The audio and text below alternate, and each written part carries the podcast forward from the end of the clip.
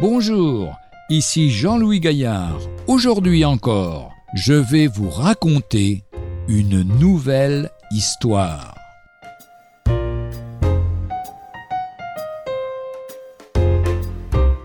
Emportons notre air avec nous. Connaissez-vous l'argironnette? C'est une petite araignée de marais qui vit sous l'eau à la manière d'un scaphandrier. Elle se construit entre les plantes aquatiques une sorte de cloche à plongeur, tissée de soie et imperméabilisée, qu'elle remplit d'air.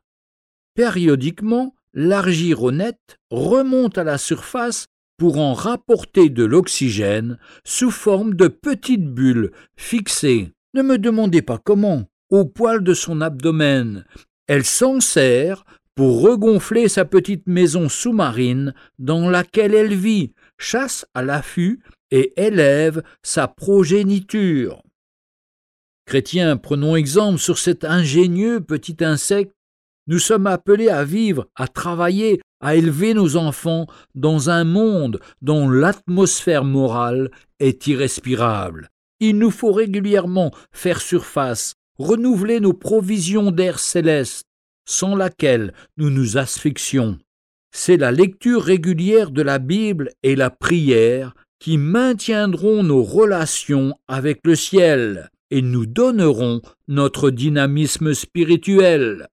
Que font les cosmonautes appelés à vivre quelques heures ou quelques jours ou quelques mois en dehors de l'atmosphère terrestre? Ils emportent leur air avec eux.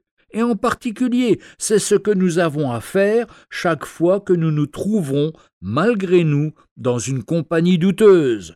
Prenons notre air avec nous et respirons-le. L'épître de Paul aux Colossiens chapitre 3 versets 1 à 3 nous dit Si donc vous êtes ressuscités avec Christ, cherchez les choses d'en haut, où Christ est assis à la droite de Dieu. Attachez-vous aux choses d'en haut et non à celles qui sont sur la terre, car vous êtes morts et votre vie est cachée avec Christ en Dieu. Retrouvez un jour une histoire sur www.365histoire.com.